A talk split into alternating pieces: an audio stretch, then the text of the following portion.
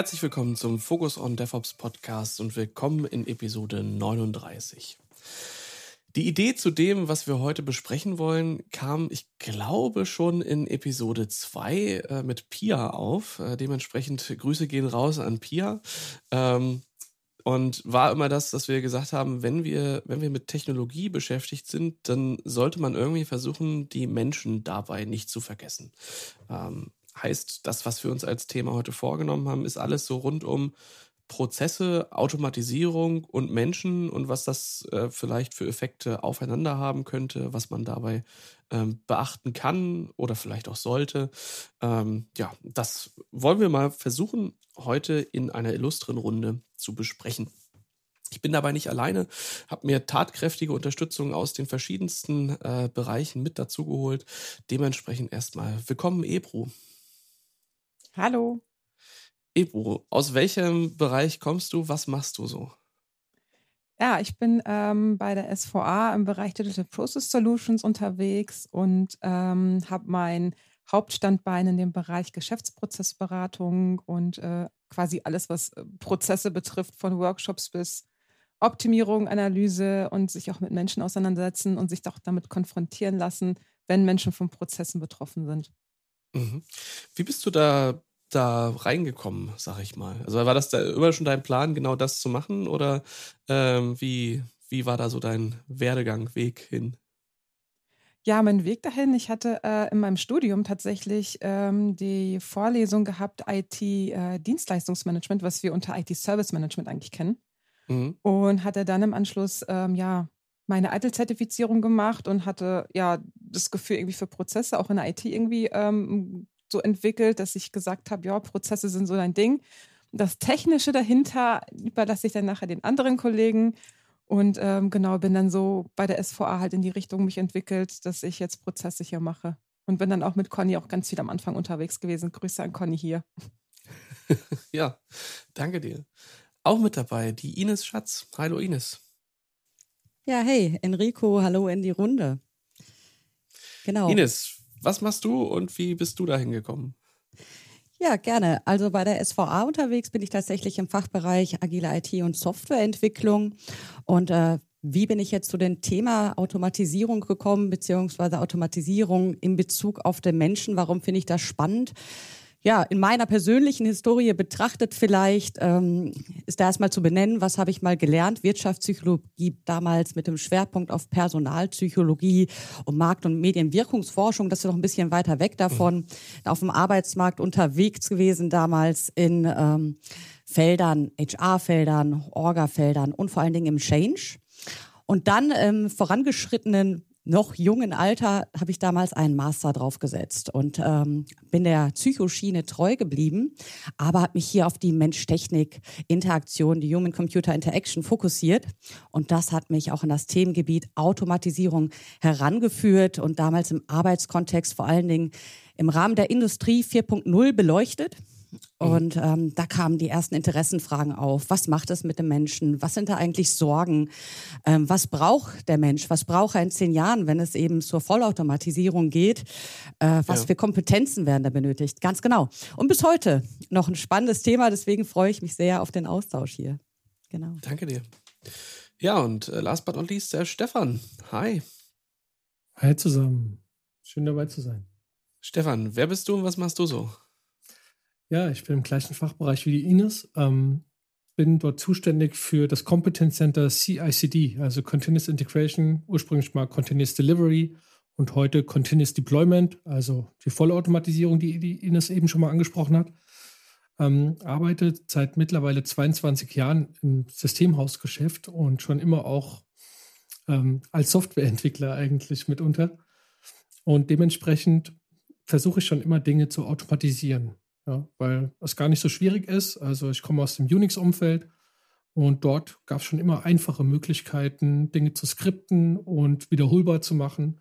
Und dementsprechend ähm, liegt mir sehr nah. Und in den letzten 22 Jahren habe ich immer wieder festgestellt, dass viele Menschen Angst davor haben, Dinge zu automatisieren. Also, dass das schwierig ist und auch neue Werkzeuge ähm, manchmal nicht offen gegenüber sind. Also, da habe ich mich immer gefragt, warum ist das so? Warum möchten äh, manche nicht was ausprobieren? Oder wieso werden so gehypte Dinge dann erstmal abgeblockt, obwohl die vielleicht helfen können bei hm. der eigenen Tätigkeit? Und so bin ich dazugekommen und habe mich mal mit der Pia darüber ausgetauscht, die du vorhin schon angesprochen hast. Da wollten wir diesen Podcast schon lange machen.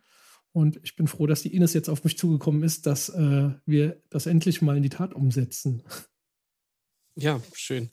Ähm, ich denke, bevor wir, bevor wir da so reingehen, müssen wir an der einen oder anderen Stelle nochmal in die Begriffsklärung rein. Oder zumindest würde mich äh, interessieren, was ihr so unter den ein oder anderen Dingen äh, versteht. Denn ich glaube, Automatisierung als solches ähm, ich, kleine Anekdote, ich habe vor, vor, weiß nicht, ist schon ein bisschen über fünf Jahre, ja, äh, mal ähm, bei Vertrieblern über Automatisierung gesprochen und dann kamen so Anfragen rein wie, ich habe hier so einen Industriekunden, der hat da ein Fließband, kannst du da mal ran? Ähm, und da dachte ich halt, nee, das ist irgendwie nicht das, was ich unter Automatisierung verstehe, sondern äh, bei mir geht's dann doch eher in den äh, technischen Fokus darum, irgendwelche Dinge ähm, automatisch zu installieren, irgendwelche Prozesse äh, dort zu gestalten, die dann dafür sorgen, dass ähm, Computersysteme das machen, was ich von denen möchte, aber jetzt nicht unbedingt ähm, ja so eine Fertigungsstrecke, die irgendwie ein Auto baut. Das heißt, da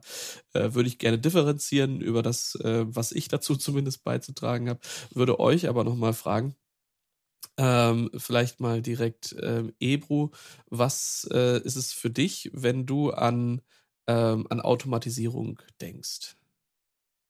Mhm, Automatisierung ähm, ist für mich jetzt auch aus dem Prozesskontext, ähm, wenn wir jetzt in diesem Thema hier auch den Menschen betrachten, dass äh, gewisse Tätigkeiten ähm, nicht mehr durch einen Menschen ausgeführt werden müssen, dass quasi durch einen Roboter übernommen wird, wo der Mensch ich sag mal, in Anführungsstrichen nur noch die Funktion hat, äh, diese Automatisierung zu bewachen, zu monitoren mhm. und ähm, zu gucken, dass halt das automatisiert sauber durchläuft. Mhm. Stefan, woran denkst du bei Automatisierung? Ich denke daran, Dinge wiederholbar zu machen. Also jetzt nehmen wir ähm, Systeme zu äh, bereitzustellen. Also wenn ich einfach nur so, so ein Betriebssystem installieren möchte, finde ich, es ist viel zu aufwendig, das immer wieder anzuklicken und eine Eingabemaske zu haben. Ich möchte so Dinge, die, die ich wiederhole, einfach gleich haben.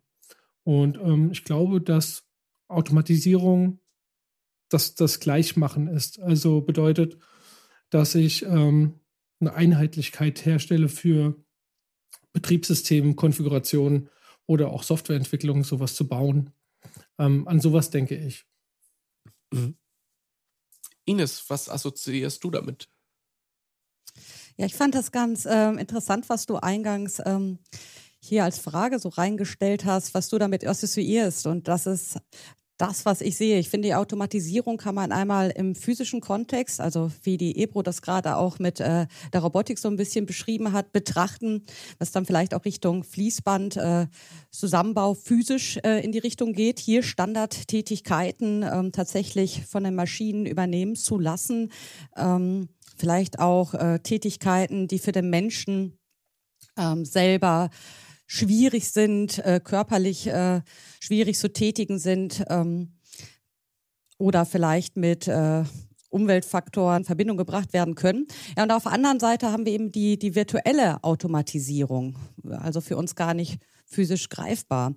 Ähm, was ich da bei dieser differenzierten Betrachtungsweise aber spannend ist, dass wenn man weitergeht, die Auswirkungen auf den Menschen und äh, die Sorgen, die damit einhergehen oder die Fähigkeiten, die sie brauchen werden, im Endeffekt beide die gleichen sind oder sehr ähnlich. Hm. Ja, ich denke, vieles, ähm, äh, vieles, was da an Konflikten vielleicht auftreten kann, ist auch, äh, wie man sich überhaupt äh, diesem Thema nähert. Also wie fange ich denn an, so einen Prozess zu automatisieren ähm, oder Teil zu automatisieren oder mir Hilfe zu verschaffen. Wenn wir jetzt mal irgendwo ähm, in ein Lager eines äh, Versanddienstleisters gehen oder in so ein Hochregallager, kann sich vielleicht jeder vorstellen und da ähm, das erste Mal eine, eine Hilfe ähm, mit rankommt wie so ein Gabelstapler, dann ist in der Industrie eigentlich ganz klar, ähm, sobald jemand diesen Gabelstapler fahren möchte, braucht er eben so einen Staplerschein. Ganz normal, dann weiß er, wie er das Werkzeug bedient, kann nicht viel falsch dabei machen.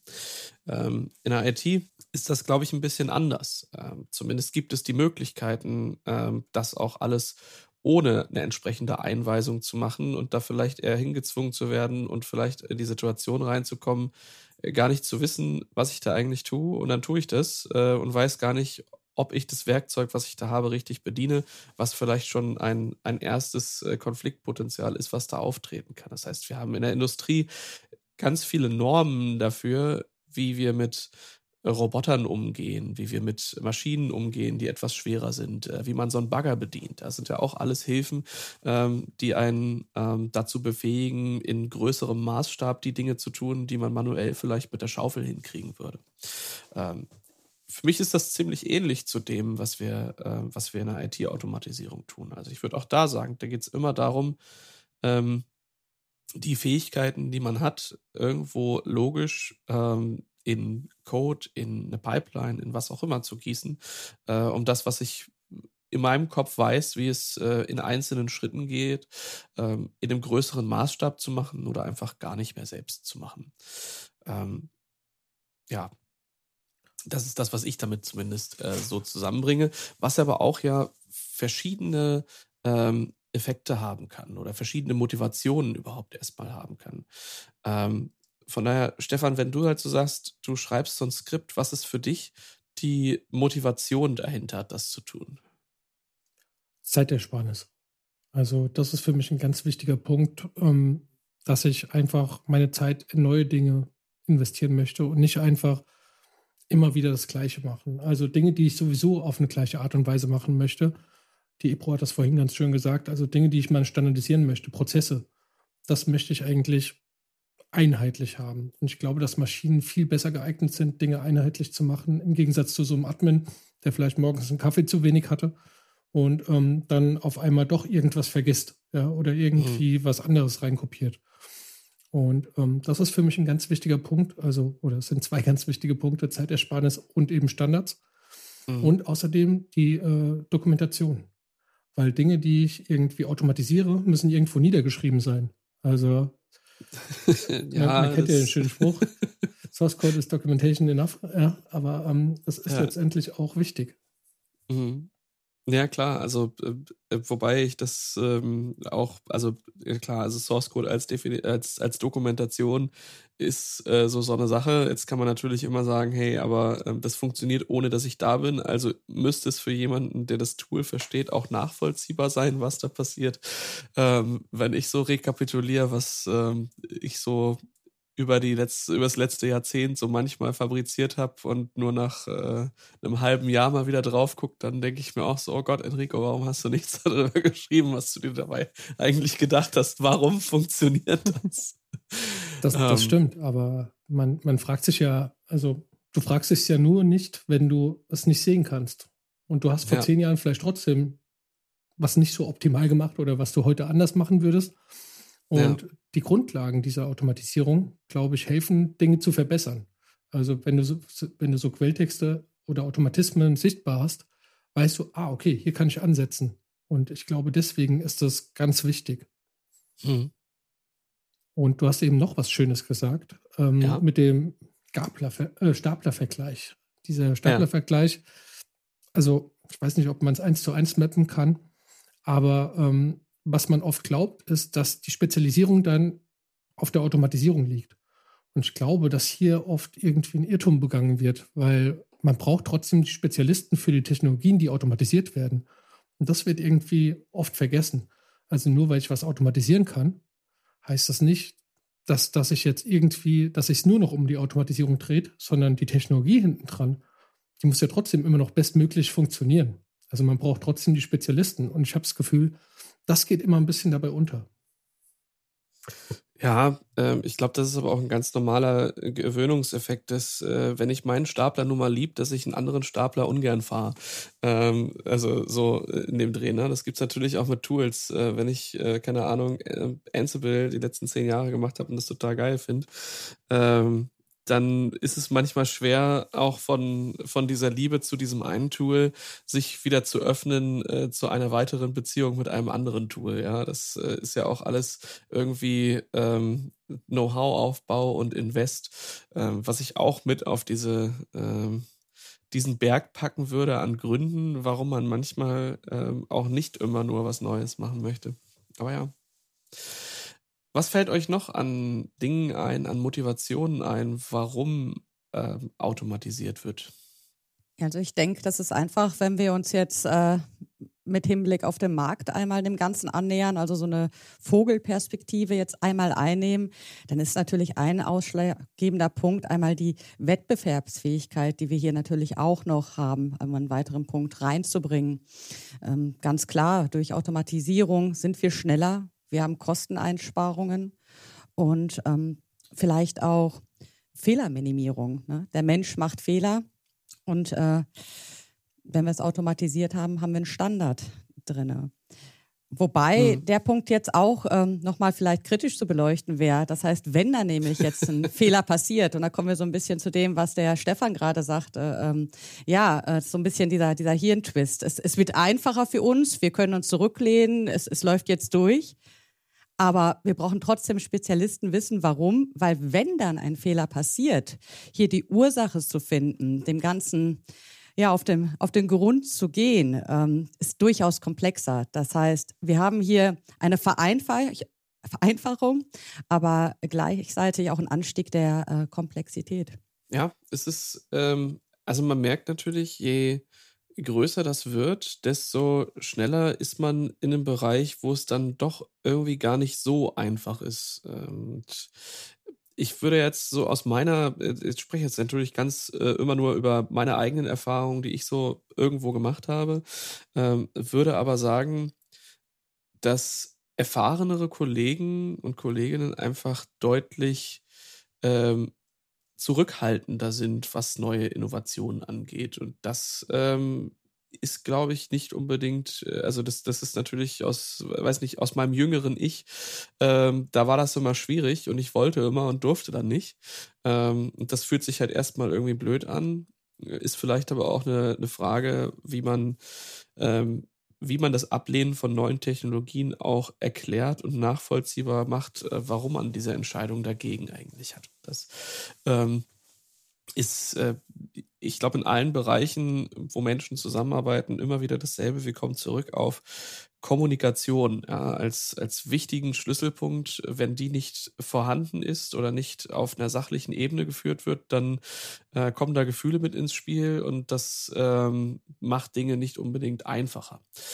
Soll heißen, ähm, je mehr Dinge ich vielleicht kommen und gehen sehen habe, ähm, desto wichtiger wird es mir vielleicht auch äh, daran zu denken, naja, was bringt es mir denn vielleicht wirklich? Oder ist das vielleicht auch nur ein Quick Win und sorgt auf lange Sicht wieder für mehr äh, Veränderung und damit für mehr Arbeit, ähm, als dass es vielleicht ähm, am Anfang abnimmt. Aber ähm, ich glaube, zumindest für mich ist, ist ein Ideal in der IT äh, mit Menschen zusammenzuarbeiten, die ähm, faul im positiven Sinne sind. Also ich gebe mal ein Beispiel. Wir haben in äh, Episode 36 über Robotic Process Automation gesprochen. Das war so ein Begriff, äh, der war für mich nicht wirklich greifbar, bis es mich äh, vor zwei Wochen, glaube ich, erwischt hat. Ähm, ich hatte eine lange, lange, lange Excel-Tabelle mit äh, vielen einzelnen Einträgen. Das waren, glaube ich, so 1600 Zeilen mit ähm, äh, sechs, sieben Werten. Und abhängig von den Werten, die da drin waren, musste ich in ein anderes Tool, was leider keine API hatte, etwas in eine Maske eintragen. Und das möglichst auch so, dass ich mich dabei nicht verklicke, denn wenn ich mich verklicke, dann äh, muss ich den Gesamtprozess der kompletten Liste nochmal wiederholen, was gelinde gesagt ziemlich nervig war und mich in ein tiefes Loch der Verzweiflung gestürzt hat, bis ich gedacht habe, okay, vielleicht nehme ich mir einfach ein Tool und arbeite das ab und setze mich jetzt nicht zwei Wochen lang hin und tippe äh, 2000 oder 1600 Zeilen Excel manuell ab und versuche dabei möglichst aufmerksam dabei zu sein, um keine Fehler zu machen. Äh, das ist für mich die, die, ähm, die also zumindest einen, einen Wunsch, äh, dass man so ein bisschen Verständnis dafür mitbringt und das halt so macht, dass wenn man so eine, so eine repetitive Aufgabe hat, wo man halt ganz genau weiß, okay, zwei Bedingungen ähm, und entweder investiere ich hier halt jetzt äh, zwei Wochen meiner konzentrierten Zeit oder ähm, ich setze mich mal hin und überlege mir mal, äh, wie würde ich das tun, wenn ich, äh, wenn ich einen Roboter programmieren müsste, um das zu tun. Ähm, und tatsächlich hat es dann, also ich glaube, es hat drei, vier Stunden gedauert, bis ich ähm, diesen, diesen Clickbot mit allem, was ich da so brauchte, ähm, fertig hatte. Ähm, und danach war das eigentlich recht schön, denn ich habe mein Notebook nehmen können, habe mich ähm, ähm, zu meinem Nachbarn ähm, an den Tisch gesetzt, habe mir ein Glas Weißwein genommen und habe dem Roboter beim Auto, bei der Automatisierung zugeguckt, was ich also das war zumindest für mich äh, sehr satisfying. Hat zwar trotzdem, ich glaube, zwei Stunden gedauert, bis er halt durch war, ähm, aber dem jemand anderem oder etwas anderem beim Arbeiten zuzugucken, ist für mich dann schon schön ähm, und empfinde ich zumindest als, äh, als sehr, sehr große äh, Genugtuung. Aber das ähm, mag man vielleicht auch äh, anders sehen, je nachdem, von welchem Blickwinkel äh, man das betrachtet. Stefan, ich sehe dich schon, schon äh, grinsen, weil ich denke, du hast auch bestimmt die eine oder andere Geschichte, äh, wo das für dich ähnlich war. Ja, also ähm, ich äh, mache privat sehr viel für Vereine und mache dort unter anderem die Homepage-Pflege.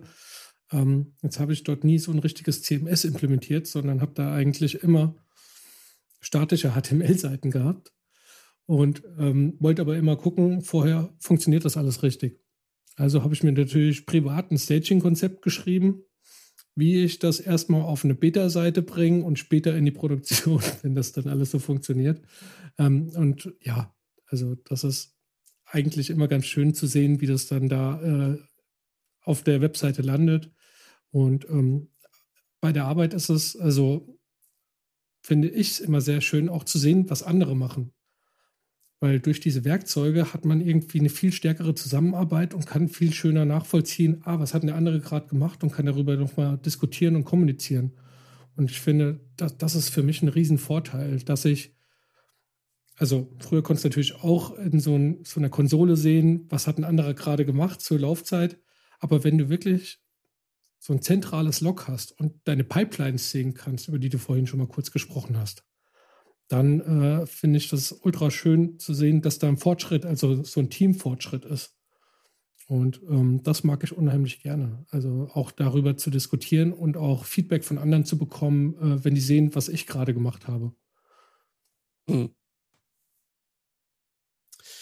Ebro, hast du Beispiele ähm, aus, aus deinem Kontext, ähm, wo es ähnliche Erfolge zu verzeichnen gibt oder wo du sagst, das, das ähm, ist toll, das erreicht zu haben oder ja.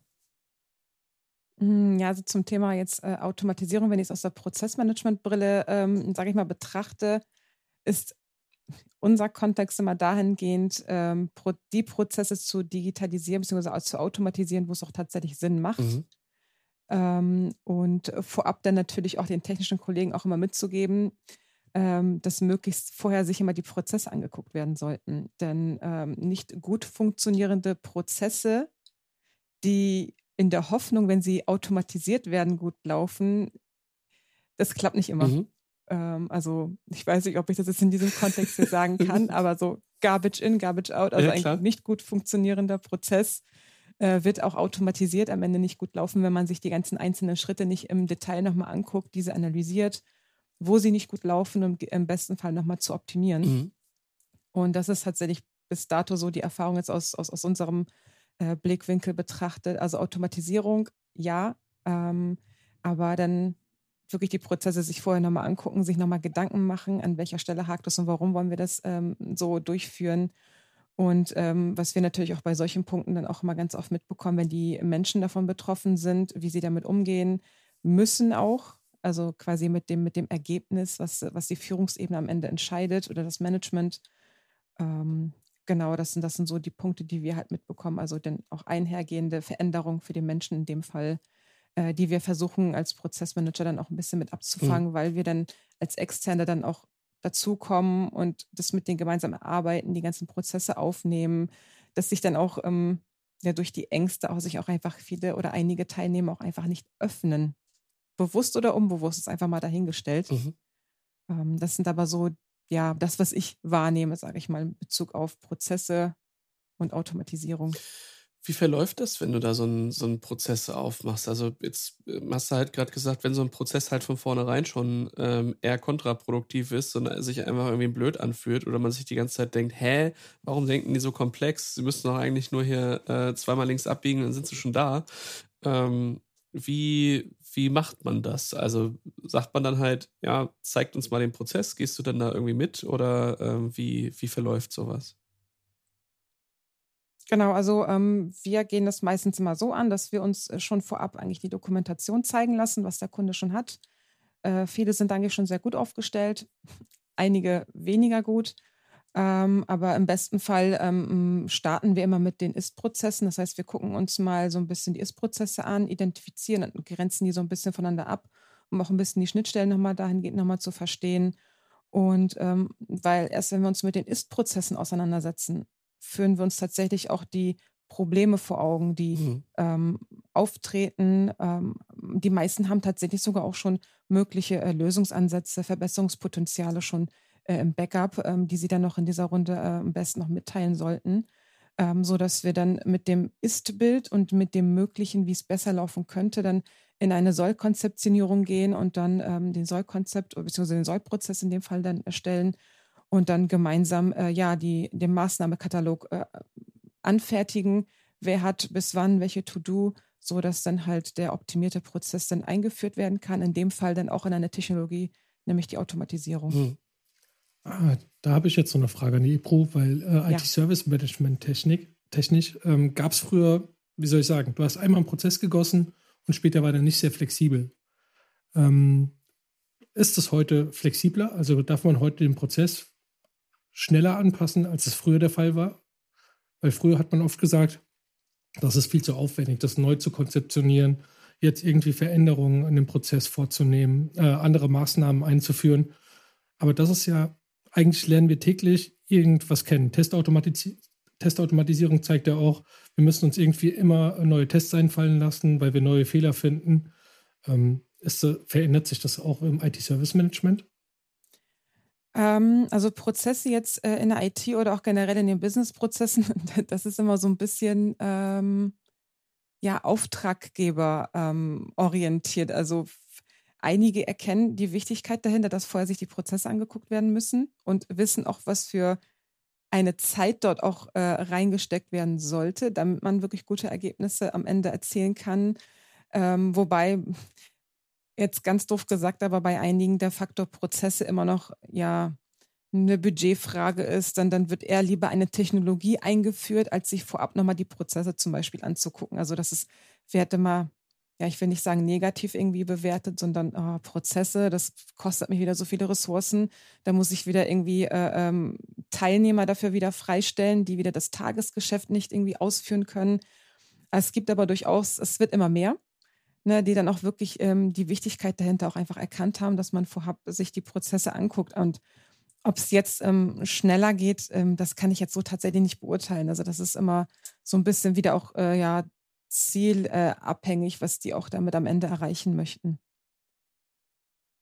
Tatsächlich. Ich ja. Nämlich, genau, ich habe für ähm, ein paar größere Unternehmen arbeiten dürfen, ähm, bei denen das extrem wichtig war. Also dann die Prozesse vorher ähm, zu beschreiben und auch absegnen zu lassen von der Revision.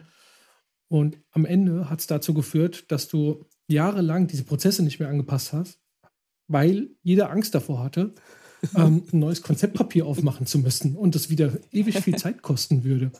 Und ähm, deswegen ist, glaube ich, der Begriff Prozess so ein bisschen verbrannt unter, unter IT-Lern. Also Leider, ja. zumindest ist es mein Empfinden. Und ähm, bei der Automatisierung sehen wir, dass wir schneller irgendwie auf Dinge reagieren müssen, weil wir das eben oft auf vielen Systemen machen und schneller irgendwie ein Feedback bekommen, dass irgendwo ein Problem aufgetreten ist. Und da muss man ja den Prozess anpassen, zumindest technisch. Mhm. Und deswegen ist die Frage, wie es bei der Prozessbeschreibung ist, weil da muss ich ja eigentlich auch regelmäßig die Prozesse nachschärfen oder anpassen genau. und auch sehen, okay, das ist jetzt unnötig, da brauche ich jetzt irgendwie diesen Prozessschritt gar nicht. Genau, also das ist tatsächlich so ein Punkt, ähm, da haben wir ja also jetzt im ITIL jetzt, also im IT-Umfeld, äh, CI, Continual Improvement oder halt auch äh, kontinuierlicher Verbesserungsprozess in dem Fall, äh, das im Schleife immer durchlaufen werden soll. Also das äh, hat irgendwie kein Ende, sondern ähm, die Prozesse müssen halt immer wieder neu betrachtet werden, ähm, das dann auch wieder so ein Change einfach halt auch mit sich bringt, wenn wieder ein Prozess sich verändert. Deswegen, also KVP sollte man im besten Fall ähm, dauernd betreiben. Also das, das, das darf nicht aufhören. Mhm, danke. Ich glaube aber, dass das ähm, nicht, nur, nicht nur im Prozessbereich passieren kann, ähm, sondern ich erinnere mich auch durchaus sehr gut daran, ähm, vor technischen Systemen zu stehen, die über Generationen übergeben wurden. Und es dann eine Person gab, die sich damals richtig viel Zeit damit genommen hat, ähm, einen sehr, sehr, sehr wichtigen Prozess äh, zu gestalten. Ich ähm, habe da ein konkretes Beispiel. Ähm, ich habe sehr, naja, schon lange ähm, für einen, für einen ähm, als Dienstleister für eine Reederei gearbeitet. Ähm, und dort gibt es einen Prozess, der sehr wichtig ist, und das ist das Drucken von Dokumenten. Denn wenn ich ähm, keinen Frachtschein am Hafen habe, dann komme ich halt mit dem Schiff nicht raus. Äh, und wenn ich halt äh, entsprechende Dokumente äh, bei der Einfahrt nicht äh, vorweisen kann, dann ähm, kann ich halt den Hafen nicht passieren. Ähm, jedes Mal, wenn dadurch Wartezeiten entstehen, bedeutet das einen immensen Kostenaufwand. Und da gab es dann ein sehr, sehr wichtiges System, äh, das, was fürs Drucken zuständig ist. Ähm, und es gab Limitierungen in dieser Software, wie das Ganze irgendwie redundant und geclustert gebaut werden kann, so am Ende der 90er, sag ich mal. Ähm, oder vielleicht auch schon ein bisschen früher. Und dann sind da halt Namen drin, ähm, die noch in den alten Skripten drin sind, wo Druckaufträge irgendwie per SSH durch Systeme durchgeschleust werden. man denkt sich so, oh Gott, was tut es? Warum tut es das? Verdammt, ich verstehe die Technologie nicht. Ähm, ich traue mich nicht, das anzufassen. Und das äh, sorgt dann dafür, dass auch solche Automatisierungssysteme manchmal einfach sehr, sehr lange liegen gelassen werden, bis man an dem Punkt ist, wo es halt wirklich keine Möglichkeit mehr gibt, es liegen zu lassen, sondern man es wieder anfassen muss und verändern muss. Und wenn dazwischen halt 20 Jahre liegen und die Person, die es damals gebaut hat, heute leider nicht mehr ansprechbar ist, dann ist das auch ein Problem, was äh, dadurch eintreten kann. Also ich glaube, dieser Verbesserungsprozess äh, ist nicht nur für ähm, oder der Betrachtungsprozess von einzelnen ähm, Dingen, die wir da haben, ist nicht nur für die Prozesse als solches, sondern eben auch für die technischen Systeme ähm, durchaus sehr notwendig. Und das wiederum bedeutet, manchmal ist es dann doch nicht nur das kleine Skript, was da irgendwie liegt und was ich für mich dann schreibe, sondern manchmal macht es vielleicht Sinn, gerade wenn ich in einem größeren Kontext arbeite,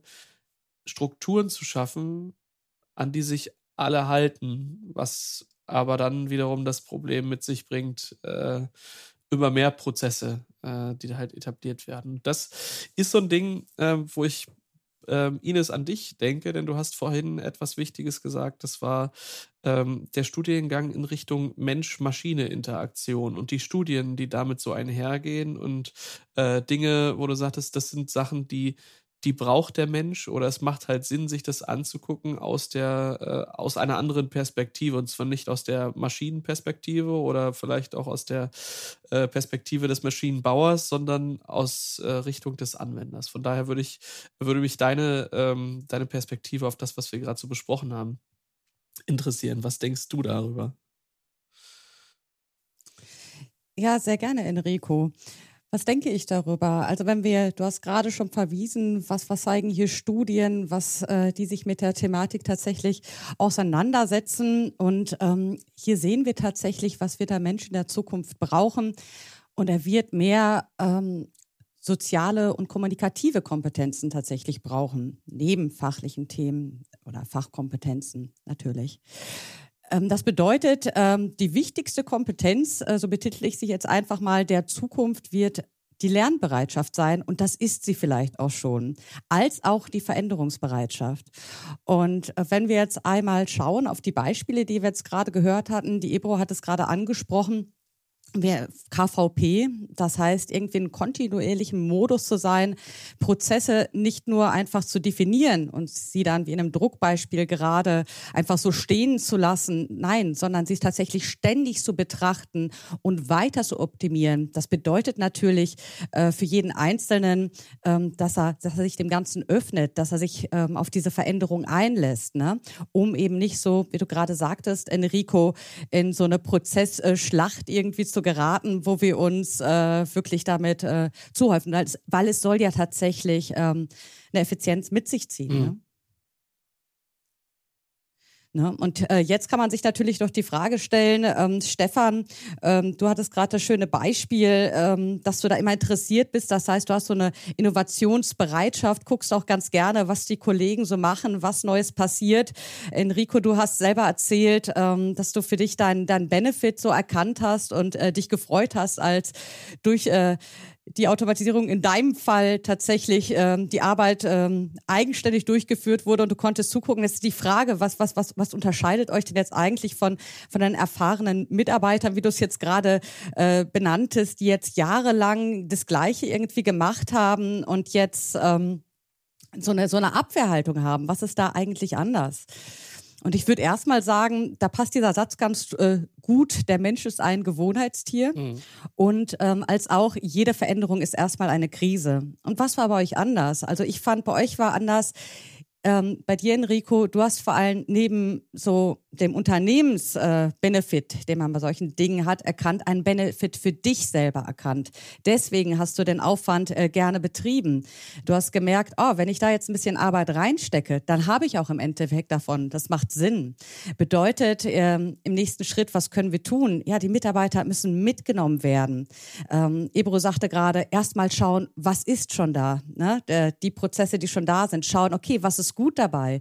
Äh, was, was, was können wir da lassen? Aber gemeinsam zu überlegen, äh, wie, wie können wir das ähm, noch optimieren? Wie können wir es besser gestalten und die Mitarbeiter mit einbeziehen, sie das auch wirklich nachfühlen lassen? Ähm, was da auf sie zukommt, sodass sie die Bereitschaft auch entwickeln und auch ein bisschen über den Tellerrand, heißt es doch so schön, blicken, so wie der Stefan das ja schon praktiziert. Genau. Oh, das sind jetzt natürlich viele Punkte. Ähm, und ich finde, vieles von dem, wie wir arbeiten und wie wir agieren, ist durch die Erfahrung ähm, der letzten Jahre definiert. Wir haben alle ähm, dabei sicherlich auch mal schlechte Erfahrungen gemacht, weswegen wir heute so agieren, wie wir agieren. Ähm, das ist, glaube ich, auch der, der, oder zumindest für mich ist das so der Hauptmehrwert, ähm, den man so erbringen kann, wenn man in verschiedenen Situationen unterwegs gewesen ist und daraus all die Erfahrung zusammen in neue Methoden gießen kann. Ähm, das ist so eine Sache, auf die ich gerne noch weiter eingehen würde. Ähm, und deswegen würde mich auch sehr stark interessieren, ähm, die, was die Ursachen sind, äh, weswegen ihr heute Dinge anders macht, äh, was die Ursachen sind, weswegen es vielleicht äh, besser ist, ähm, so einen Prozess auch mal ähm, von oben zu betrachten oder äh, warum ein technisches System doch eher ähm, auf die eine statt auf die andere Weise automatisiert wird. Soll heißen, ich würde tatsächlich gerne in Richtung Failure Stories gehen. Ähm, und wenn ihr da was habt, was ihr natürlich irgendwie anonymisiert, ähm, vielleicht auch schon ein bisschen ein paar Jahre her aus dem Kontext gegriffen, erzählen könntet, ähm, und was ihr daraus gelernt habt, ist das vielleicht auch etwas, was äh, ja den Zuhörenden hier ähm, ja etwas an unserer Erfahrung ähm, hilft. Ich kann gerne dabei anfangen. Ähm, ich habe ja, bei einem ähm, IT-Dienstleister ging es um die Einführung ähm, von neuen Automatisierungstechniken ähm, und auch gleichzeitig einer neuen Betriebssystem. äh, Variante. Da war sehr, sehr viel im Umbruch. Ähm, alte Dinge waren abgekündigt, äh, neue Dinge mussten etabliert werden. Ähm, weswegen wir erstmal überlegt haben, Mensch, das ist doch eine ganz gute Geschichte, wenn wir, ähm, wenn wir mit dem gesamten Team erstmal anfangen und eine Schulung ähm, gestalten. Ähm, ist auch etwas, was ich heute noch so machen würde. Also ähm, erstmal anfangen und das Thema verstehen. Was dabei allerdings ähm, schon vorhanden war, ist die Abneigung Einzelner gegenüber dem Thema. Äh, da gab es halt zu wenig Zeit ähm, und ähm, man hat vielleicht nicht ganz verstanden, warum muss man das jetzt machen. Vielleicht war man auch an manchen Stellen getrieben dazu, ähm, das zu machen und wollte es vielleicht eigentlich gar nicht, weil der etablierte Weg dann doch ja durchaus kontrollierbar war bisher. Äh, und jetzt muss man halt alles umstellen. Und dann sitzt man an der Schulung und hat erstmal schon mal schon mal keinen Bock. Das ist äh, blöd, wenn das so ist. Ich glaube aber, es ist auch keine Seltenheit, dass man äh, Menschen hat, die in der Situation sind. Ines hat es gesagt, ja, äh, Veränderung gleich Krise. Ähm, die ist manchmal schlimmer ähm, und manchmal weniger schlimm. Ähm, in diesem Fall war es aber schon von vornherein ein, ein sehr äh, schlechtes Setting. Und was dann noch dazugekommen ist, ist, dass die, ja, der Trainer nicht sehr gut vorbereitet war und dass die Trainingsumgebung eher, naja, ähm, ich sag mal vorsichtig, sehr zum Funktionieren überredet werden mussten, bevor man sie nutzen konnte. Heißt, äh, man ist in so eine Schulung reingegangen und schon da hat man gemerkt, der Trainer hat selbst nicht so viel Erfahrung äh, von dem, was er da macht. Und dann äh, funktionieren nicht mal die, die Laborumgebungen richtig. Ähm, und das sorgt dann halt nicht dafür, dass man, äh, äh, dass man etwas Neues annimmt, das ausprobiert, sondern hat in dem Fall dafür gesorgt, dass äh, da komplett der Kanal zu war, äh, dass äh, Personen unter Gemecker und mit knallenden Türen den Raum verlassen haben. Ähm, wo ich im Nachhinein sagen würde, ja, wenn wir das so strategisch machen und wenn das so wichtig ist, dann sollten wir vielleicht vorher in kleiner Runde verifizieren, dass ähm, die vermittelnde Person ähm, schon auch weiß, was sie da tut und dass man vielleicht sich die, ähm, die Materialien vorher nochmal detaillierter anguckt, um wirklich ähm, zu wissen, ist das äh, oder läuft wenigstens die Schulung, die ja der, der Kickoff in diese Veränderung war, ähm, ob das halt ordentlich läuft. Und ähm, gleichermaßen ist für mich daraus auch die Erfahrung, ähm, also ja, gute Schulungsumgebungen sind toll, die müssen funktionieren, damit man überhaupt erstmal ein äh, gutes Grundverständnis bekommt.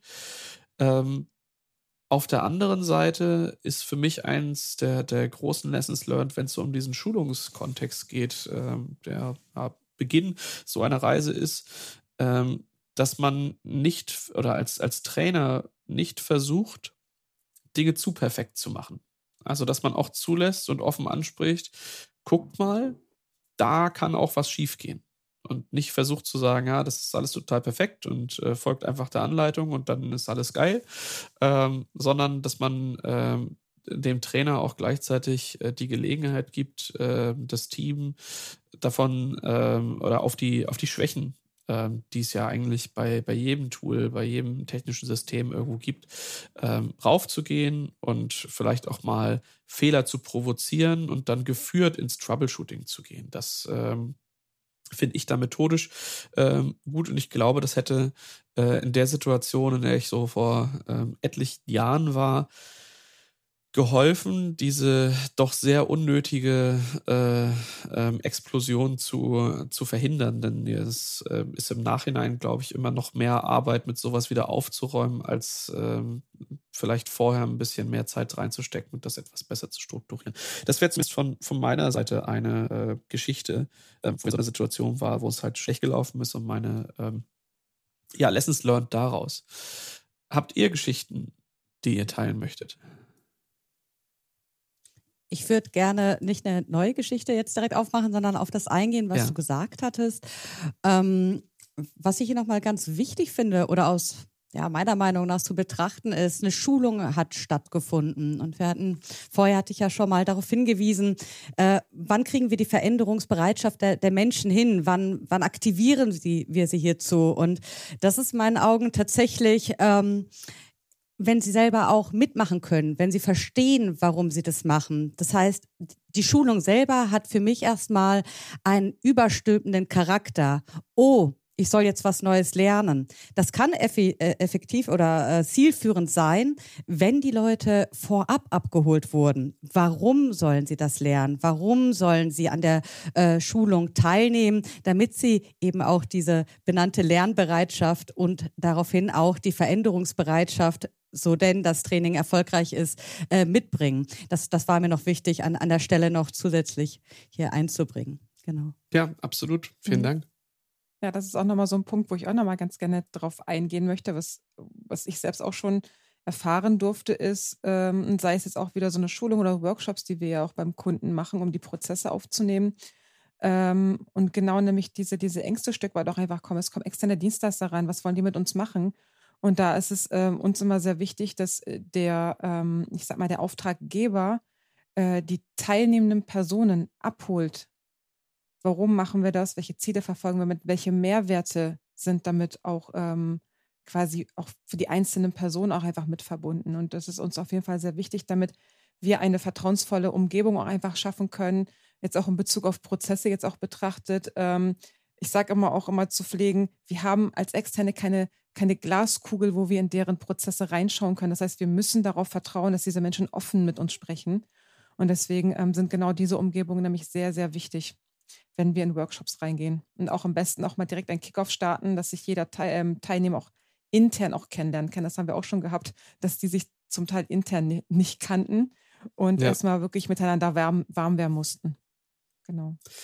Kenne ich auch, liebe ich eigentlich total. Also wenn man so, so Situationen hat, wo wirklich viele Fachbereiche zusammenkommen und dann man mit der Frage startet, hey, kennt ihr euch eigentlich alle und wie regelmäßig kommuniziert ihr eigentlich miteinander? Ähm, ist eine, eine, total tolle Sache, wenn, wenn äh, die Menschen danach dann ja mit einem neuen Vertrauensverhältnis untereinander auch äh, rausgehen und dann neue, äh, ja, neue Handlungsstränge entstehen. Hatte gerade einen kleinen Aha-Effekt, als die Ines das mit dem Überstülpen gesagt hat. Weil, äh, also wir versuchen ja öfter bei Kunden neue Dinge zu, reinzubringen und ähm, man vergisst dann oft, dass die schon lange in ihren Strukturen gearbeitet haben, dass die schon lange Dinge aufgebaut haben und versucht haben, bis hin zur Perfektion ihre Prozesse technologisch abzubilden. Und das, das haben die mit viel Schweißblut und Tränen gemacht. Und jetzt äh, kommt auf einmal so, so ein externer äh, Berater und sagt, ganz ehrlich, du musst jetzt Ansible dafür benutzen, weil damit geht es viel schneller und viel einfacher. Und er sagt, ja, aber warum einfacher? Ja, ich, ich kenne Cornshell bis ins, ins letzte Bit quasi und ähm, kenne meine Prozesse viel besser als du. Also warum soll ich das jetzt machen? Ähm, das, ist, das ist immer eine, eine Gratwanderung. Aber ich glaube, deswegen ist es umso wichtiger, und die Erfahrung habe ich jetzt in unterschiedlichen Projekten gemacht, die Leute mitzunehmen, die sich dafür bewerben wollen, also die quasi an diesem Projekt mitarbeiten wollen. Weil ähm, man muss ein Angebot schaffen und zeigen, hey, guckt mal, wenn ihr Lust habt, äh, kann man das so und so machen. Und nicht zu sagen, das, was ihr gemacht habt, das müssen wir jetzt alles neu bauen oder müssen das umbauen. Die sagen, ganz ehrlich, ich habe gerade ganz andere Probleme, als das, was ich jetzt schon funktionierend gemacht habe, mhm. nochmal neu zu machen. Und das, das sind so ähm, Punkte, ja, die, da ist ganz wichtig, die Leute abzuholen. Aber das ist nicht immer ganz einfach, auch eine sprachliche Ebene zu finden oder dass, dass dir jemand gegenüber so offen ist, dass er dann sagt, ganz ehrlich, ich möchte das überhaupt nicht. Ich glaube nicht, dass das Sinn macht. Ähm, und dann kostet das umso mehr Zeit, überhaupt diese Hürde abzubauen oder Barriere abzubauen ähm, und dieses Vertrauen zu schaffen. Und deswegen habe ich so in den Projekten die besten Erfahrungen gemacht mit Kollegen, die neu dazugekommen sind, die irgendwie die Technologien dort im Hause noch nicht so lange kannten und erstmal sich einarbeiten mussten, weil die die Mehrwerte gesehen haben. Und das ist ein bisschen unfair denen gegenüber, die da wirklich Dinge sehr gut umgesetzt haben. Aber ich glaube, dass, dass ähm, man versuchen muss, Menschen zu finden, die motiviert sind, etwas Neues reinzubringen. Und das ist dann, also deswegen glaube ich, ist die Motivation eigentlich das Wichtigste in so einem Teamgefüge. Ansonsten passiert da immer irgendwas, also dass, dass andere versuchen, das ein bisschen zu, ja, demontieren will ich nicht sagen, aber ähm, das auf die alte Art und Weise zu machen. Ja, die äh, Ebro hat vorhin mal gesagt, der, den Ist-Zustand äh, zu, zu beschreiben. Manchmal ist es aber auch ganz gut, einfach nur die Ziele zu kennen und vielleicht ein neues Soll-Konzept zu machen und danach abzubilden. Das, das persönlich geht für mich schneller oder damit habe ich viel bessere Erfahrungen gemacht. Ja. Ja, es ist halt immer wieder eine Gratwanderung. Man möchte aus unternehmerischer Sicht natürlich Teams, die sehr gut wissen, was sie da tun, die ihre äh, Technologien und Prozesse sehr gut beherrschen und die möglichst effizient für sich zu gestalten, denn je effizienter das Team ist, desto mehr ist es vielleicht auch in der Lage zu leisten. Andererseits möchte ich dann aber auch, dass die Mitglieder des Teams das große Ganze sehen können und ab und zu vielleicht auch mal einen Kontextwechsel dabei haben, ähm, den ich halt brauche, damit ich auch mal Dinge aus einer anderen Perspektive sehen kann. Das wiederum bedeutet aber ebenfalls, regelmäßig gut funktionierende Teams auseinanderzubrechen ähm, und die Effizienz damit wieder eigentlich äh, zu ja, umgehen oder kurzfristig auszuhebeln, ähm, was eben dann auch wieder dieser, dieser schmale Grad der Abwägung ist ähm, wo man das halt braucht. Ähm, und das ist vielleicht etwas, äh, Stefan, du hast vorhin gesagt, dass du die Ehre hattest, bei einem sehr großen Unternehmen das äh, zu machen. Und ähm, ich habe manchmal so das Gefühl, dass ähm, manche ähm, Dinge, sowas wie eine, eine, eine, Betriebsblindheit auf nur einen, äh, einen technischen Aspekt, ähm, einen gewissen Maßstab brauchen, damit es überhaupt eintreten kann oder dass die Wahrscheinlichkeit höher ist, dass das eintreten kann. Deswegen würde ich mal, ähm, mal gerne hören, so ähm, gerade auch Ebro, ähm, wie wichtig ist die Größe des Unternehmens oder ändert sich bei der Größe des Unternehmens die Herangehensweise, die du da hast? Ähm, oder ist das bei einem ähm, 100-Mann-Unternehmen genau dasselbe wie bei einem 10.000-Mann-Unternehmen? Ähm, also Stück, also das, das, Grundprinzip bleibt eigentlich gleich. Ähm, wichtig ist einfach nur, dass wir sagen, dass die Teilnehmer, die tatsächlich zu diesen Prozessen etwas sagen können, dabei sein sollten. Mhm. Ähm, und das sind dann tatsächlich wirklich, wenn es wirklich um die, um die einzelnen Prozesse geht, die, die auch tagtäglich ähm, ja, diesen Prozess äh, durchführen müssen, diese wiederkehrende Tätigkeit immer wieder haben und äh, dann auch wieder tatsächlich reflektieren können, was gut läuft oder was auch nicht gut läuft in dem Fall. Und ja. ähm, wenn es halt wirklich größere Unternehmen sind, dann würde man das wieder ein bisschen irgendwie aufsplitten, äh, dass man vielleicht mehrere Workshops vielleicht daraus macht mit, mit, mit mehreren Gruppen. Aber ansonsten äh, versuchen wir eigentlich immer, die Beteiligten immer an einen Tisch zu bekommen, weil dort für uns auch mehrwertbringende Diskussionen auch einfach entstehen. Um einfach hm. das gesamte Konstrukt beim Kunden auch einfach besser zu verstehen in dem Fall was der, was der Gedankengang dahinter ist, äh, weswegen wir eigentlich überhaupt da sind und warum sie überhaupt ihre Prozesse ähm, dokumentiert haben möchten. Also, also wir, wir, wir leisten ja ein Stück weit auch so unterschiedliche Vorarbeit, sage ich mal, wenn es um eine Automatisierung geht, kommen wir wieder in Betracht, dann haben wir wiederum aber auch Kunden, die nur reine Prozessdokumentation ähm, bei sich implementieren möchten, weil sie halt äh, bestimmte Vorgaben, ISO-Norm irgendwie erfüllen müssen. Hm. Deswegen ist es immer so ein bisschen unterschiedlich, aber an sich die Vorgehensweise mit allen Beteiligten sprechen, die zu den Prozessen etwas sagen können. Okay. Ich glaube, wichtig ist der Verantwortungsbereich. Also was darf ich machen und ähm, was hat, ist überhaupt in meinem Scope? Wo, was, was ist so, was sind meine Arbeitsschritte und was hilft mir, meine Arbeit wirklich gut durchzuführen? Und in größeren Unternehmen ist das Problem, dass das sehr viel stärker ähm, gekapselt ist, also isolierter. Die Scopes werden kleiner geschnitten. Beim kleinen mhm. Unternehmen hast du das Glück, da bekommst du eine komplette Übersicht, darfst vielleicht alles administrieren, darfst, also als äh, Systemhaus hat man natürlich oft mit Infrastruktur zu tun. Du bist quasi zuständig für die Server, für das Netzwerk, für den Speicher. Ähm, bei großen Unternehmen gibt es dafür immer einzelne Teams, vielleicht sogar mehrere Teams. Und wenn, wenn du dann quasi nur diesen Teilaspekt hast, dann beschäftigst du dich auch viel stärker nur mit diesem Scope und machst die Prozesse viel, viel granularer, als du es mhm im kleinen Unternehmen machen würdest, weil da geht es dir vielleicht nur darum, ähm, wer darf mir freigeben, dass ich eine neue Maschine bekommen kann. Und ähm, ja, da ist das Need-to-Know-Prinzip, wie soll ich sagen, äh, wird, wird, da anders interpretiert als jetzt beim großen Unternehmen, wo du anfängst, dir im Vorhinein Gedanken zu machen, wer könnte dich attackieren und ähm, welche Rechte, also auf welcher Befehl darf quasi von wem ausgeführt werden. Ja, das sind dann mhm. ganz unterschiedliche Dimensionen. Und ich glaube, dass das ist eigentlich ein, ein für mich wichtiger Punkt, dass man ähm, Freiheitsgrade geben muss, dass andere Menschen sich auch über das Unternehmen Gedanken machen dürfen und nicht nur über quasi diesen Teilaspekt der Arbeit. Weil ich glaube, das ist eigentlich der Punkt. Und wenn wir über Automatisierung sprechen, dann möchtest du ja auch oft, also vor allem über Vollautomatisierung, möchtest du ja, dass die Punkte, dass die Themen ineinander greifen. bei großen Unternehmen ist es halt sehr viel komplexer, weil der eine hat sich eine Lösung ausgedacht und der andere hat sich eine ganz andere Lösung ausgedacht. Und dann fängt es an, dass jeder versucht, seine Interessen durchzusetzen. Und so ein bisschen Wettbewerb ist ja auch cool, dass man, dass man sich ein bisschen äh, gegenseitig ja, challenged. Aber wenn es dann ausartet und jeder versucht, das irgendwie durch eine Hintertür reinzudrücken, weil er sagt, ganz ehrlich, das ist das geilste Werkzeug, das brauche ich jetzt, dann, dann geht es irgendwie nur noch darum, dass man Recht hat und dass das äh, umgesetzt wird, was man selbst möchte und nicht mehr darum, dass man die Ziele erreicht, die eigentlich dem Unternehmen helfen.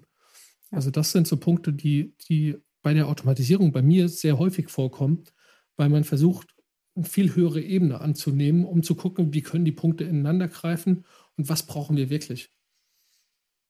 Ja, das sind so. Ja, zum äh, Teil boykottieren ja auch noch einige, weil sie eben halt gerade ihr entwickeltes Baby, sage ich mal in Anführungsstrichen, äh, schützen möchten, weil wenn das nachher weg ist, dann bin ich vielleicht überflüssig, weil es wird abgelöst durch eine andere Technologie, durch einen anderen Ablauf vielleicht. Genau, wenn man was sehr gut kennt, dann möchte man auch ganz gern daran festhalten, weil man der Spezialist dafür ist. Man möchte auch äh, die Koryphäe sein. Also mir, mir persönlich geht es auch so. Ich will am liebsten ähm, jede Technologie so tief kennen, dass, dass jeder andere mich fragen kann. Das, das ist intrinsisch so. Und ich, bei vielen Entwicklern und Administratoren, äh, die ich kennengelernt habe, ist das auch so, dass die sich eben sehr tief damit auskennen wollen. Und wenn da eine neue Technologie, Technologie kommt, müssen sie wieder jemand anderen fragen oder müssen sich da einarbeiten. Und wenn du mal 20 Jahre in so einem Bereich gearbeitet hast, dann kennst du sowas so tief, dass du sagst, ich brauche jetzt wieder 20 Jahre, um mich neu zu, einzuarbeiten in eine andere Technologie. Und ich glaube, das spielt im Kopf immer so ein bisschen mit, zumindest, also unterstelle ich das jetzt einfach mal. Mhm. Dann ist es einfacher zu sagen, war schon immer so, läuft doch. Genau. Das ist die einfachere Variante von allem. Ja, wir, also wenn man in, als Externe in so Projekte reinkommt, dann ähm, sagen die Mitarbeiter dort oft, ja, bei uns ist das ein bisschen anders, das geht bei uns nicht so oder das geht bei uns nicht so einfach. Und dann fragst du, ja, aber du willst doch dieses Ziel erreichen. Ja, aber das ist bei uns einfach so. Und das ist ähm, eine Argumentation, die schwierig mhm. ist, wenn man zielorientiert arbeiten möchte. Ähm, weil mit, das ist einfach so, das, das kann man schlecht beschreiben. Also ich möchte ja auch nicht in ein Dokument reinschreiben, das ist einfach so. Ja. Und ähm, das äh, müsste ich tatsächlich äh, äh nach vielen Kundengesprächen einfach so machen. Ich finde das gerade äh, spannend, was äh, der Stefan hier mit einbringt, ist ja irgendwo ein Stück weit Unternehmenskultur, die beim äh, Kunden vorgefunden wird. Und ja, wenn man jetzt nochmal weiterdenkt zu der Frage äh, kleine oder große Unternehmen, finde ich, ist es dann auch nochmal eine Herausforderung bei großen Unternehmen äh, mit Hinblick auf die Unternehmenskultur zu sehen, dass sich dort gegebenenfalls verschiedene Subkulturen gebildet haben. Das heißt, wir haben jetzt ähm, ja eine, ein viel komplexeres System jetzt in Bezug auf den Menschen, was es zu betrachten gilt. Äh, was für Reifegrade haben wir da? Was für verschiedene Sek äh, Sichtweisen haben wir da? Was für Silos äh, gilt es aufzubrechen? Das finde ich ist auch nochmal ein spannender Aspekt, den man hier mit reinbringen könnte. Ja, definitiv. Also in diesem, in diesem Zusammenhang vielleicht auch ähm, den Punkt auch Fehlerkultur vielleicht auch einfach so ein bisschen zulassen, damit die Menschen sich trauen, aus sich rauszukommen, ein bisschen Ursachenforschung zu betreiben und einfach vielleicht von dem Alten einfach los, äh, loslassen können in dem Fall. Ist so ein bisschen was, was auf allen Ebenen stattfindet. Ja, ähm, wenn ich ein etablierter Marktführer in einem Geschäft bin, dann ähm, kommt irgendwann vielleicht die Etappe, wo ich versuche, das einfach nur noch zu erhalten. Und erhalten tue ich ja dann meistens durch Stabilität, Kontinuität und weniger Veränderung als das, was es gebraucht hat, um das überhaupt erstmal aufzubauen. Und ich glaube, das ähm, gibt dort einige Unternehmen, die, ähm, die genau das versuchen, dadurch ähm, halt auch irgendwann Prozesse einführen, ähm, die dafür sorgen sollen, dass das, was da passiert, kontinuierlich passiert, dass äh, einfach die Qualität aufrechterhalten wird, dass ähm, eine, eine Lieferungspipeline irgendwie eingehalten wird, dass die Kunden zufrieden sind. Ähm, und man dadurch über Jahre vielleicht auch den, den Blick auf Innovation aus dem ähm, aus dem größten Teil der Unternehmung irgendwie raushält, äh, weil es einfach darum geht, einen stabilen Betrieb zu gewährleisten. Ähm, das ist so, so etwas, man sagt immer, wir müssen die Menschen abholen. Und das heißt, ähm, ich stelle mir das immer so ein bisschen wie ein Bus vor. Der fährt da halt vorbei und dann muss ich halt an den richtigen Stellen die Türen aufmachen. Und dann springen die Leute da schon rein und dann kommen die halt mit von der Analogie impliziert es aber auch, dass ich weiß, wo will ich denn eigentlich hinfahren? Und wenn man da in so einem ähm, größeren Unternehmen ist, dann würde man ähm, vermutlich äh, unterstellen, dass die Führenden äh, des Unternehmens halt wissen, was ist denn, was ist denn unser Zweck? Was wollen wir denn erreichen? Was ist denn unser Ziel, auf das wir hinarbeiten? Und äh, das muss dann halt denke ich, auf allen Ebenen stattfinden und manche davon müssen mehr Details wissen als andere. Ähm, ich würde aber schon unterstellen, dass äh, wenn ich schon auf der ersten Führungsebene Schwierigkeiten habe, dass das verstanden wird, was da halt getan wird und dass das einfach nur so laufen lassen äh, wird, ja, dass man dich ja äh, komplett rauszieht. Ich habe ähm, ein Beispiel, ähm, ich habe mal in einem Unternehmen gearbeitet, da musste man äh, um Führungskraft zu werden, studiert haben. Ähm, das war zumindest aus meiner damaligen Blickweise erstmal das einzige Kriterium. Und dann sind da äh, Menschen in IT-Führungspositionen, die Agrarwissenschaften studiert haben. Da mag es vielleicht Ähnlichkeiten geben auf eine Art, also jetzt mal alles überspitzt und ähm, etwas anders als stattgefunden hat, klar.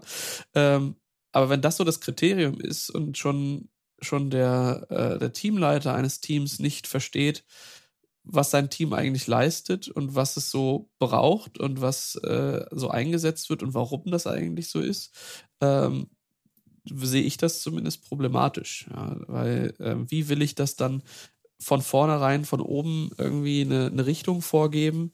Ähm, das auch für alle verständlich machen und auch allen vermitteln, dass das ähm, dass das der Weg ist. Und ich denke, da gibt es dann Probleme, wenn das halt nicht gelingt. Und wenn dann auf einmal aus so Arbeitsebene völlig unerklärlichen Gründen auf einmal so eine Hektik ausbricht und dann auf einmal was sein muss und man gar nicht mitgekriegt hat, warum muss das jetzt eigentlich sein und warum ist das jetzt eigentlich auch überhaupt unser Ziel, was wieder ein Kommunikationsproblem innerhalb des Unternehmens ist. Ähm, und das, Herr Evo, du hast das vorhin schon, schon gesagt, wenn Prozesse da sind, ähm, naja, erstmal Bird's Eye View an, ein bisschen von oben gucken äh, und mal schauen, was versuchen die hier überhaupt zu machen und wo arbeiten die eigentlich an welchen Stellen zusammen?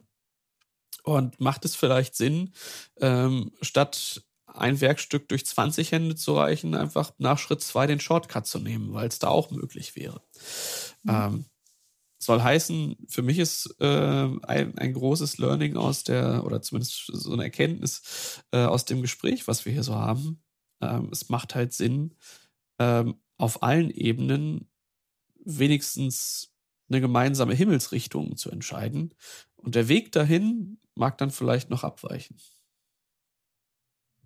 Wie seht ihr das? ich finde das gerade ganz spannend, was du beschreibst. Auf jeden Fall finde ich es wichtig, auf allen Ebenen unterwegs zu sein, zielgruppenorientiert zu sein, Young Talents und äh, erfahrene Mitarbeiter zusammenwirken zu lassen, um das Erfahrungswissen und äh, das neue innovative Know-how äh, zusammenzubringen. Aber bei dem Punkt äh, Führungskraft, ähm, mit einer hohen Fach- und Methodenkompetenz musste ich gerade ein bisschen überlegen. Und äh, das Konstrukt, was du mir so, so beschrieben hast, ähm, oder das Bild, was für mich dann am Ende entstanden ist, das war sehr von oben herab und doch sehr hierarchisch. Ähm, ich würde jetzt sagen, natürlich jetzt eine Führungskraft äh, im IT-Bereich, die lediglich der Agrarwissenschaft bewandert ist, äh, vielleicht äh, sch schwierig. Also ein übergreifendes Wissen über das, was passiert, was das Produkt ist, auch über die gesamte Wertschöpfungskette sollte definitiv vorhanden sein. Auch eine übergreifende Vogelperspektive. Was macht denn eigentlich mein Unternehmen? Was macht meine Abteilung im Fokus und was machen die andere? Aber ich denke, mit Hinblick ähm, auf die steigende Komplexität, die wir gerade sehen, die auch ähm, Teil der Automatisierung ist, ähm, ist die Vorstellung von einer Person, die ein Team, welcher Größe auch immer leitet, äh, nicht mehr ähm, zeitgemäß, dass diese Person das alleinige Spezialistenwissen hat und somit äh, das Team auf diese Weise führen kann. Ich glaube, hier haben wir tatsächlich einen Know-how-Transfer von der Führungskraft zu dem Team zu verzeichnen. Das heißt, wir haben einzelne Spezialisten im Team, die eigenverantwortlich auf ein Ziel hinarbeiten, was natürlich durch das Unternehmen und die Führungskraft mit definiert sein sollte, aber auch durch das Team heraus, weil hier das Know-how liegt. Bedeutet in meinen Augen, dass äh, die zukünftige Führungskraft, wenn sie da noch da ist oder nicht organisch aus dem Team besetzt wird, äh, tatsächlich eine Art äh, mehr Berater für das Team sein sollte, ein Motivator sein sollte, zielorientiert sein sollte und empathisch sein äh, sollte und auch ähm, ja, ähm, um das Team eben halt zu begleiten, zu bewegen, aber nicht äh, in der Eigenbestimmtheit zu blockieren. Absolut richtig. Hätte ich schöner nicht sagen können. ähm, in diesem Fall ist es dann auch so, wie, wie Ines es auch gerade gesagt hat, ähm, vielleicht das einfach so zu betrachten, ähm, das Team, das dann vielleicht diese Veränderung halt durchlaufen muss, vielleicht ab einem gewissen Grad, äh, einfach ähm, als Betroffene zu betiteln und diese Betroffenen ähm, zu beteiligen, auch in dem Fall zu machen, dass sie sich halt mit einbringen können. Also, ne, was sie sich vorstellen, damit das eben halt dieses Wir-Gefühl einfach aufkommt und nicht äh, die da oben und äh, wir. Also ich habe meine beruflichen Erfahrungen jetzt auch festgestellt, dass es immer äh, weiter weggeht von Hierarchien oder Stablinienhierarchien, selbst äh, bei öffentlichen Kunden, dass man immer mehr in Richtung ähm, Selbstständigkeit arbeiten möchte. Man möchte eigentlich selbstdenkende Mitarbeiter, die das Unternehmensziel kennen und die auch dabei helfen, irgendwie Lösungen für das Gesamtunternehmen zu finden. Und früher war das halt immer von oben herab vorgegeben. Also man hat so eine Vision, ähm, Marktanalysen gemacht, geguckt, wo wollen wir hingehen und das muss dann durchgedrückt werden bis unten, dass jeder sich irgendwie daran hält. Und jetzt sucht man eigentlich viel mehr nach Menschen als nach Individuen. Nicht mehr nach einem gleich tickenden Team, sondern eigentlich so, so facettenreich wie möglich.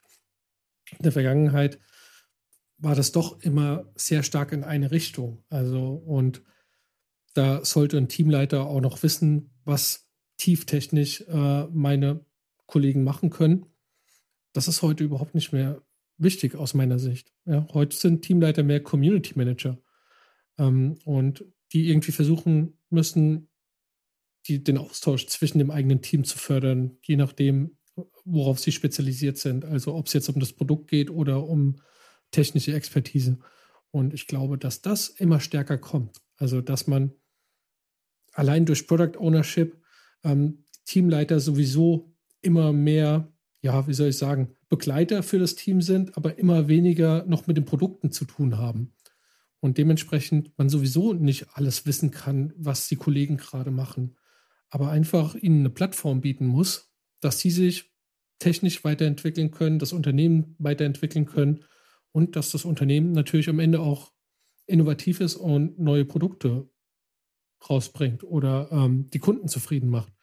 Und dieser Fokus hat sich sehr, sehr krass verändert. Und deswegen auch, was den Abschluss angeht, hat er jetzt einfach nicht mehr diese Wertigkeit. Also natürlich ist es äh, wichtig zu wissen, dass jemand eine hohe Auffassungsgabe hat und dass er irgendwie nachvollziehen kann, was ähm, die Leute so beschäftigt. Aber wenn da jetzt irgendwo ein Bug ist und wie man, ähm, also wo der jetzt im Detail steckt, ob man das wirklich wissen muss, würde ich jetzt auch zur Diskussion stellen. Weil am Ende der Techniker kümmert sich rum. Deswegen habe ich den coolsten Typ überhaupt eingestellt, weil der kümmert sich einfach darum, dass das Problem gelöst wird. Und ähm, das, glaube ich, hat in den letzten 20 Jahren ähm, eine Dynamik entwickelt. Also, dass, dass man sagt, ich möchte meine Mitarbeiter motivieren möchte, dass die einfach von sich heraus neue Ideen mit reinbringen. Und dass man auch andere Meinungen zulässt. Im Gegensatz zu früher, wo man gesagt hat, nee, mein Wort ist Gesetz. Es ist heute viel mehr, alle haben, ja, wie soll ich sagen, die gleiche Anzahl der Stimmen und es gibt keinen, der overruled. Das Gesamtteam kann das schon entscheiden. Und da sind wir dann bei etwas, was ihr am Anfang schon angesprochen habt, dass viele der Dinge, die hier mit reinspielen, wichtige Dinge der Unternehmenskultur sind. Ähm, und dass man bedingt nach dem, was man als Technologie einführen möchte, vielleicht schauen muss, aus welchem Kontext kommt denn das eigentlich? Und was haben eigentlich die Unternehmen, die sowas einsetzen, die auf solche Verfahren setzen, was haben die für eine, für eine Methodik eigentlich innerhalb? Was sind so die Werte, äh, die da auch unter den Mitarbeitern getrieben werden? Und passt das eigentlich zu mir? Ähm, ich habe bei mir häufig mit, mit Kubernetes zu tun, was eine Technologie ist, die ähm, eigentlich sämtliche Disziplinen, die es in der IT so zu spielen gibt, vereint. Ähm, und je weiter fragmentiert ähm, oder wie, je mehr Silos es ähm, halt gibt, die nicht gerne zusammenarbeiten, desto schwieriger wird es, eine solche Technologie einzuführen. Deswegen ich halt sagen würde, wenn das schon, äh, wenn das schon nicht gegeben ist, dann würde ich ganz stark hinterfragen, was möchte ich denn eigentlich hiermit lösen? Ähm, und wenn ich merke, dass, dass da äh, wenig technische Gründe äh, mit bei sind, was da als, als Problematik aufgebracht wird, sondern es eher so in die, äh, in die prozessuale Geschichte geht oder wir wollen, wir wollen besser zusammenarbeiten, wir wollen äh, schneller irgendwie on-demand Sachen verfügbar haben. Ähm, die Technologien aber eigentlich da sind, es bloß aber de, an der Zusammenarbeit mangelt. Ähm, oder hapert, sagen wir mal so, dann ähm, ist das vielleicht viel eher das Thema. Ähm, und ja, also ich glaube, dass äh, die Werte, die ihr so als Fazit mitgebracht habt, die können wir, glaube ich, jetzt nochmal zusammenfassen. Ähm, und die ähm, kann sich jeder äh, zu Herzen nehmen und sich dann überlegen, bin ich da schon, möchte ich da eigentlich überhaupt hin? Passt es eigentlich zu mir? Und dann kann man sich überlegen, ähm, welche Schritte das vielleicht auch braucht. Was sind denn aus eurem Fazit so die, die Sachen, die ihr äh, zusammenfassen möchtet? Die wichtigsten Punkte für euch? Ich würde jetzt einmal ganz kurz einfach anfangen. Also ich würde sagen, zusammenfassend lässt sich äh, festhalten, dass wir uns von einem, ähm, einer hierarchischen Unternehmensstruktur hier an der Stelle verabschieden könnten, sollten als Unternehmen und ähm, hier Richtung Agilität tatsächlich uns bewegen sollten. Ähm, hierbei ist es einmal ein Organisationsthema, das heißt, wie gehe ich mit meinen Strukturen, Prozessen jetzt um und auf der anderen Seite natürlich auch ein ähm, Human Resource Thema, wie nehme ich die Mitarbeiter mit, äh, wie entwickle ich sie weiter? Und ein großen Teil wird das Thema Change Management mit einnehmen. Wenn ich jetzt an die Kompetenzen nochmal denke, dann hatten wir ja schon hier benannt, die Lernbereitschaft, Veränderungsbereitschaft. Und Enrico gerade nochmal von dir angesprochen, werden ähm, Kompetenzen wie Netzwerken, Teamfähigkeit, Konfliktlösungsfähigkeit, aber auch nichtsdestotrotz die Eigenverantwortlichkeit immer mehr an Bedeutung gewinnen. Und ähm, für den einzelnen äh, Entwickler bedeutet es halt vielleicht nochmal, sich von dem Eigenbrödeln und ich arbeite alleine mit mir und meinem Computer, also von einem einsamen Arithmeten, ähm, da wird man sich doch ein Stück weit vielleicht äh, äh, verabschieden müssen oder wollen vielleicht auch und das Ganze mehr äh, gemeinschaftlich zukünftig anstreben. Genau. Das würde ich hier so einmal für mich summarieren wollen. Und natürlich die Führungskraft, aber das hatten wir ja gerade schon. Genau. Ja, und wenn ich jetzt so den Teil, ich sag mal, äh, des Prozessmanagements betrachte, was wir auch schon zu Eingang gesagt haben, äh, Automatisierung, also dass wir vorab die, die Prozesse uns angucken, das heißt, wir als Externer da reinkommen, äh, möchte ich auf jeden Fall hier nochmal ganz klar äh, hervorheben, damit eben halt die Menschen offen damit umgehen können und auch ein Vertrauen aufbauen können, um offen mit uns zu reden, dass eben halt eine Transparenz aufgebaut werden sollte, auch von der Führungsebene, weswegen wir das jetzt gerade machen, warum diese Automatisierung. Ähm, das heißt, ein ganz, ganz großer Punkt bei der Kommunikation und ähm, die erreichbaren Ziele in dem Fall halt vorzustellen, dass wir äh, die Dringlichkeit und den Nutzen dieses Vorhabens, dieses Projektes nochmal ähm, kommunizieren und äh, die Menschen da wirklich ähm, ohne Angst an die Prozesse, an die Automatisierung, an die Technologien äh, rangehen können. Ähm, weil es bringt denen ja, sage ich mal, auch was, wenn das Unternehmen sich voranbringt, äh, up-to-date auch bleibt, was das alles angeht und ähm, damit dann ja auch weiterhin Mitarbeiter beschäftigen kann. Ja, für mich bleibt übrig, ähm, am wichtigsten sind immer noch Offenheit und Motivation, also auch nochmal das, was Ebro gerade gesagt hat ähm, und vor allen Dingen ja, Dinge auch nochmal neu denken, ein bisschen mehr an Zielen oder nach den Zielen streben, im Gegensatz zu den, an den Werkzeugen festhalten, alte Dinge vielleicht über Bord schmeißen oder auch beibehalten, je nachdem, was meinem Ziel dienlicher ist. Dass das eben manchmal also einfach neu erdacht werden muss und vielleicht auch neue ähm, Gedanken darüber gemacht werden müssen. Deswegen Continuous Improvement war vor, vorhin ein wichtiges Schlagwort für mich. Ständig Dinge reflektieren und gucken, was schadet vielleicht meinem Ziel oder was könnte meinem Ziel helfen. Ähm, das, das sind für mich so die wichtigsten Dinge und das ist gar nicht so abhängig von der Technologie, sondern viel mehr von den Menschen, also von den Individuen, die zusammenarbeiten, ähm, damit was Gutes dabei rauskommen kann. Für mich ist das ähm, der Umgang und das Schaffen der Erwartungshaltung, die man irgendwie hat. Also jetzt nicht zu sagen, ey, guck mal, das ist hier die geile Technologie, das müssen wir jetzt alles so machen, weil äh, das ist schließlich Bleeding Edge und das ist toll, sondern eher in die Richtung gehen zu sagen, guck mal hier, ich zeig dir mal was. Und dann beim Gegenüber auch die, äh, die Differenzierung entstehen zu lassen, ist das was, was mir irgendwie hilft oder vielleicht auch gar nicht. Also, dass man selbst auf die Idee kommt und sagt, ah ja, guck mal, das ist eigentlich eine coole Sache könnte mir bei folgenden Sachen helfen oder wenigstens den, ähm, das Entstehen eines, aha, das meinst du also damit. Ähm, und guck mal hier, das machen wir hier schon so. Äh, funktioniert für uns total top, da brauchen wir gar kein anderes Tool für. Also diese, dieser Dialog, der da eigentlich ähm, entsteht, wenn man ähm, sich gegenseitig davon ja, begeistert oder damit begeistert, neue Dinge anzufangen.